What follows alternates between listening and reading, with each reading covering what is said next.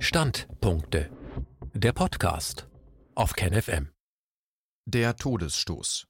Die Regierenden machen aus dem Notstand einen Dauerzustand. Wehren wir uns jetzt, sonst war's das mit Freiheit und Demokratie. Ein Standpunkt von Roland Rottenfußer.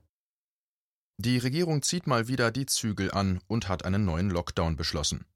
Vermeintlich Leid, als handele es sich um fettarmen Quark. Sie signalisiert uns damit, dass sie es bitter ernst meint mit dem organisierten Wahn.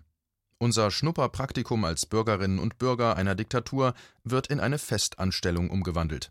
Wir werden weiter dauerhaft mit Ängsten regiert und in unseren Freiheitsrechten beschnitten werden. Dabei werden uns rhythmisch und gnadenhalber Lockerungen in Aussicht gestellt werden, wird man uns mit fein dosierten Hoffnungshäppchen gefügig halten. Freiheit gibt es immer nur im Vorgriff auf ihre jederzeit mögliche Einschränkung, eine reduzierte, eingehegte Freizügigkeit unter Virusvorbehalt. An der Schwelle zu einem neuen globalen Zeitalter des Depotismus müssen wir uns jetzt entscheiden. Wollen wir eine weitestgehende Absicherung gegen das Sterberisiko um den Preis, ein eigentlich lebloses Leben zu führen? Wie wir wählen, ist auch eine Frage des Mutes, denn Freiheit und Lebendigkeit gibt es nie ganz ohne Risiko, wie alles, was wirklich von Wert ist. Gruppen feiernder Menschen sind inakzeptabel, sagt Angela Merkel verkniffenen Munds und sichtlich mit der Schwere ihrer Entscheidung ringend. Und Karl Lauterbach, der SPD-Dementor, dessen Ausstrahlung jede Lebensfreude und jede Zuversicht verschluckt wie ein schwarzes Loch, wurde deutlicher. Zitat Die Unverletzbarkeit der Wohnung darf kein Argument mehr für ausbleibende Kontrollen sein. Zitat Ende. Es gibt kein Halten mehr auf der abschüssigen Bahn in Richtung Despotie, auf der sich Deutschland und viele Länder der Erde befinden. Wir müssen uns den Tatsachen stellen. Die Macht im Land hat eine Clique ähnlich gesinnter Putschisten inne, ein freiheitsfernes Milieu, das wild entschlossen scheint, sein Zerstörungswerk an unserer Demokratie zu vollenden. Es gibt für sie kein Maß mehr und kaum mehr ein Tabu. Die Menschenwürde darf kein Argument mehr für ausbleibende Erniedrigung sein, könnte man Lauterbachs Diktum weiterspinnen. Wir müssen diesem Treiben ein unüberhörbares Nein entgegensetzen. Gruppen phrasenherunterleiernder Politiker sind inakzeptabel. Die Mächtigen spucken uns ihre Verachtung unserer Würde und unserer Selbstbestimmung mittlerweile offen ins Gesicht, etwa wenn sowohl Merkel als auch Söder davon sprechen, die Zügel anzuziehen. Diese Politiker behandeln uns Bürger wie zu dressierende Nutztiere oder besser, so wie man auch Tiere eigentlich niemals behandeln sollte. Wir fühlen die immer strammer angezogenen Zügel und unsere Flanken bluten schon unter ihren Sporen. Bäumen wir uns auf, werfen wir diese schlechten Reiter ab. Leben wir zügellos und nur eingeschränkt durch eine natürliche Ethik, die uns eine Rücksichtnahme auf Kranke und Schwache nahelegt. Eine Politik des heruntergezogenen Mundwinkels. Diese Obrigkeit ist in vielen Belangen zu frech geworden, sie verhält sich uns gegenüber arrogant und zunehmend bedrängend. Der heruntergezogene Mundwinkel eines Leuchtsmileys begrüßt mich schon, wenn ich mit 51 Stundenkilometern in eine Ortschaft einfahre. Bei um 6 Stundenkilometern erhöhter Geschwindigkeit bekomme ich einen Bußgeldbescheid in wichtigtuerischer Juristensprache zugesandt, mit einem Foto von mir, das ohne meine Zustimmung aufgenommen wurde. Pinkeln im Freien, auch im Wald, ist verboten. Viele wissen das nur nicht, weil derartige Vergehen schwer kontrollierbar sind. Vor einer Woche bestimmte mein Staat, dass es nicht mehr drei Uhr ist, sondern zwei Uhr. Auf bestimmten Plätzen befiehlt er mir, einen Lappen über mein Gesicht zu ziehen, selbst in frischer Luft und wenn niemand in meiner Nähe ist. Ab 22 Uhr ist vielerorts das Biertrinken verboten, das Limo-Trinken dagegen erlaubt. Halt, das ist noch die alte Regelung. Ab November ist es Wirten unter Strafe verboten, irgendetwas, auch Limonade auszuschenken. Bei Zuwiderhandlung wird man sie behandeln wie Verbrecher. Der heruntergezogene Mundwinkel eines Riesensmileys am Straßenrand ist zum Symbol dieses anmaßenden Staates geworden, dem wir eigentlich nie fügsam genug sind. Völlig in Vergessenheit ist dabei geraten, dass es eigentlich die Volksvertreter sind, die sich uns gegenüber zu bewähren und sich um unsere Zustimmung zu bemühen hätten. Doch diese Grundregel eines gesunden Bürger-Selbstbewusstseins ist nicht nur bei den Regierenden, sondern auch bei den Regierten in Vergessenheit geraten.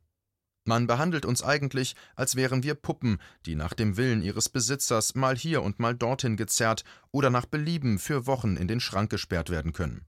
Nicht annäherungsweise wurden wir gefragt, ob wir mit all dem einverstanden sind. Meinungsumfragen gibt es immer erst hinterher, und die fallen auffälligerweise immer im Sinne des Regierungshandelns aus.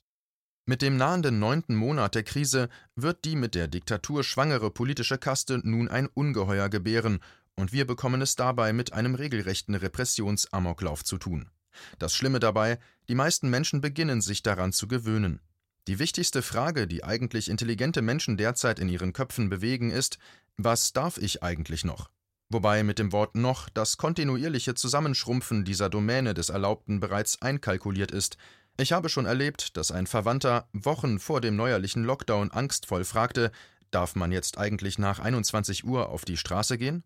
Er verwechselte wohl die Ausgangssperre mit einer Sperrstunde. Politik, die kränkt und krank macht. Worauf derart übereifrige Regelmacher überhaupt nicht kommen, es interessiert erwachsene Menschen vielleicht gar nicht so sehr, was sie, die Politiker und Behörden, von ihnen wollen könnten und wie sie unser Verhalten beurteilen.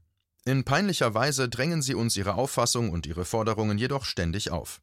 Sie sollten uns in Ruhe lassen und ihre Arbeit machen, das heißt, die Aufgaben lösen, die wirklich anstehen. Dazu gehört es mit Sicherheit auch, die Rahmenbedingungen für eine gute Volksgesundheit mitzugestalten. Aber das Gegenteil geschieht. Diese Politik macht krank, vor allem in der Seele. Millionen Menschen spüren das bereits, sofern sie Zugang zu ihren Gefühlen haben. Rigide, autoritäre Politik macht krank, weil sie kränkt, weil sie Menschen ihrer Würde und ihrer Selbstbestimmung beraubt und ihnen eine Situation weitgehender Machtlosigkeit aufzwingt. Wir sehen am Geschehen rund um den zweiten Lockdown, was jetzt anstünde und was wir selbst falsch eingeschätzt haben. Er wird ja verniedlichend gern als Lockdown Light bezeichnet, weil Kinder noch in die Schule, Arbeitende in die Betriebe gehen dürfen.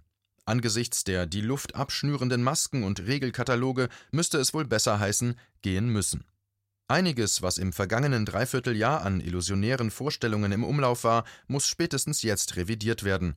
Und ich mache es niemandem zum Vorwurf, wenn er sich, speziell in der Anfangsphase, einmal in Bezug auf die Corona-Situation geirrt hat.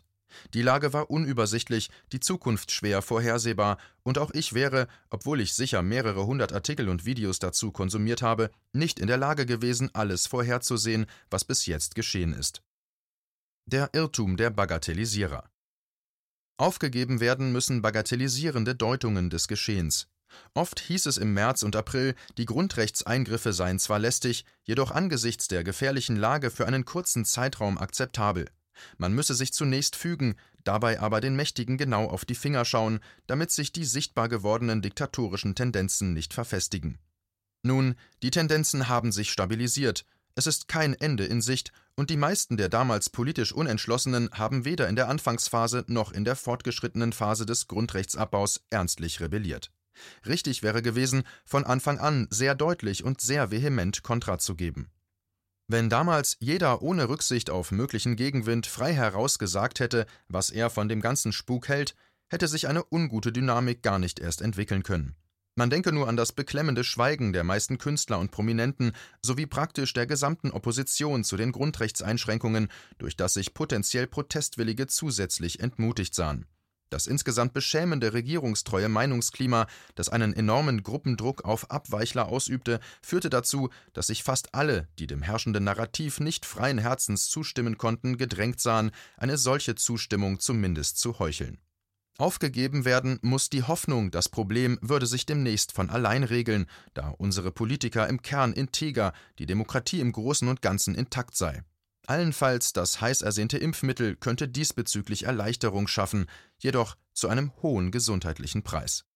Aufgegeben werden müssen auch spirituelle Wohlfühlnarrative der Art Ich fand den Lockdown ganz okay, endlich hatte ich mal Zeit zur Ruhe zu kommen. In diesem Herbst und Winter ist Schluss mit lustig, es droht eine große kollektive Depression, die wiederum die Widerstandskräfte in doppelter Bedeutung des Wortes schwächen wird und vielleicht gerade deshalb von den Regierenden in Kauf genommen wird. Freiheit als Fügsamkeitsprämie.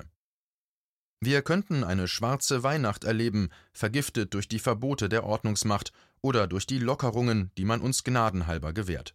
Freiheit, und auch diese nur partiell, wird somit von einer Selbstverständlichkeit zu einer Fügsamkeitsprämie, die man dem Volk unter Vorbehalt hinwirft, wie man Vierbeinern in einer Hundeschule ein Leckerli in den Mund steckt, wenn sie brav gewesen sind. Das Licht am Ende des Tunnels sind mögliche Hafterleichterungen an Weihnachten. Während die Tage kürzer werden und das Licht analog zu Freiheit und Lebensfreude abnimmt, sollen sich die Unterworfenen, um noch eine Weile durchzuhalten, auf das Christkindl freuen. In der gnadenbringenden Weihnachtszeit könnte den Bürgern nun die außergewöhnliche Gunst zuteil werden, Familienmitglieder treffen zu dürfen.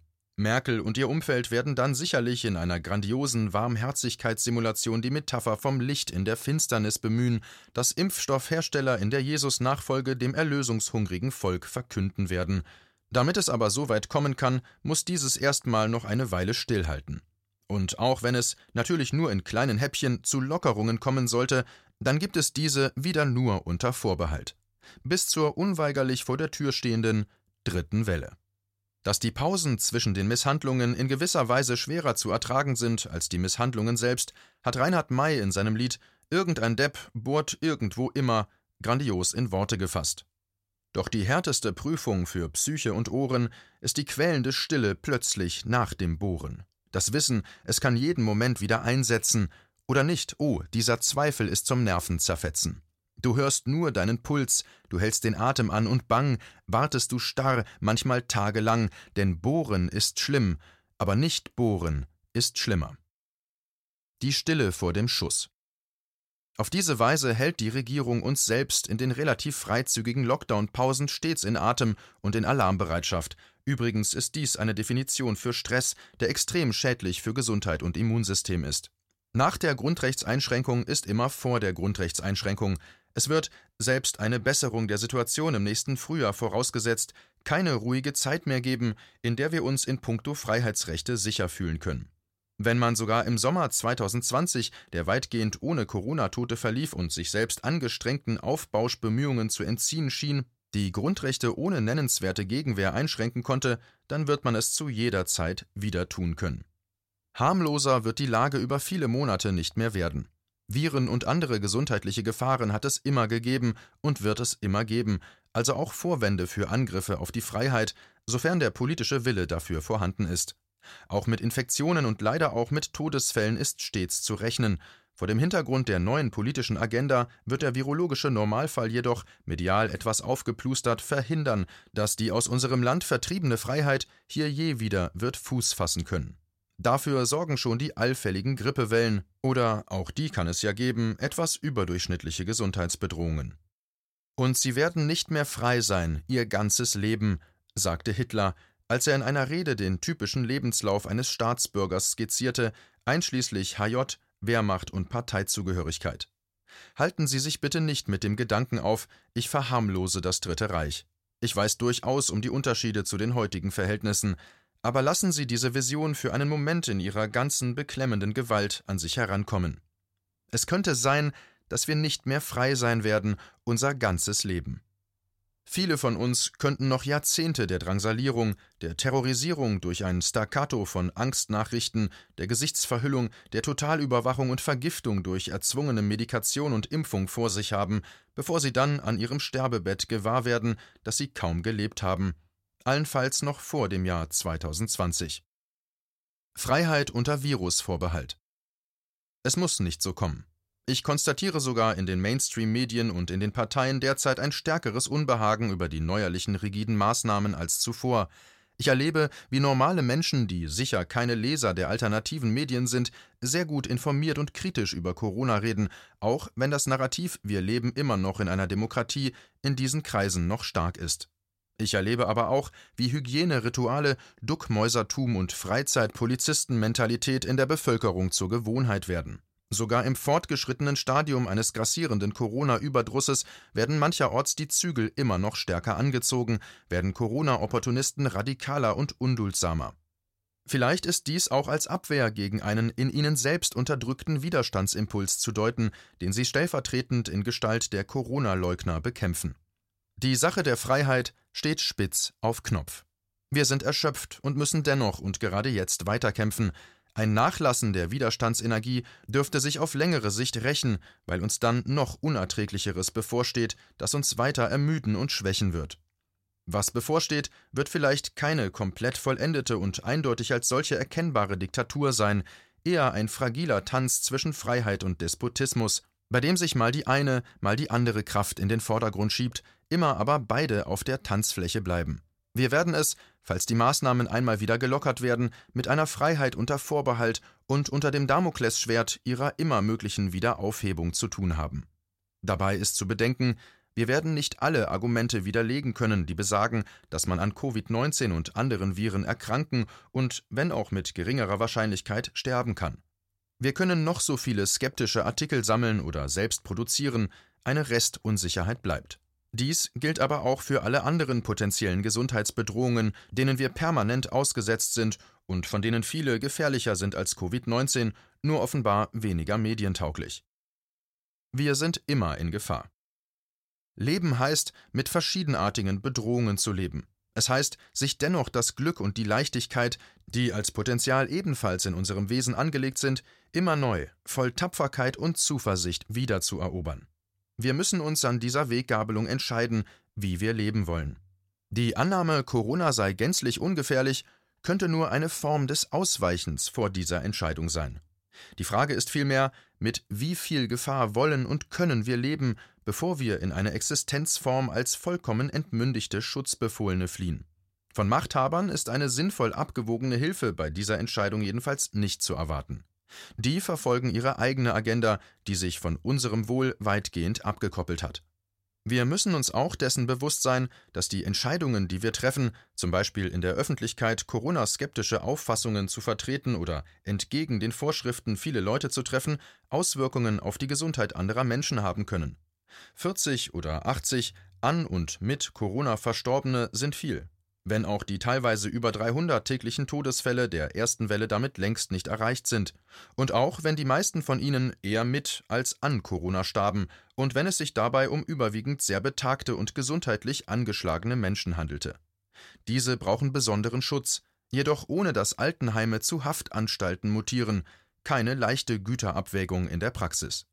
Wir müssen uns dabei stets bewusst sein, dass wir handeln, wie wir handeln, um Schlimmeres zu verhindern, gegebenenfalls auch den Tod von Menschen infolge der Kollateralschäden wie Selbstmord, verschobene Operationen oder in Ländern des Südens Hunger.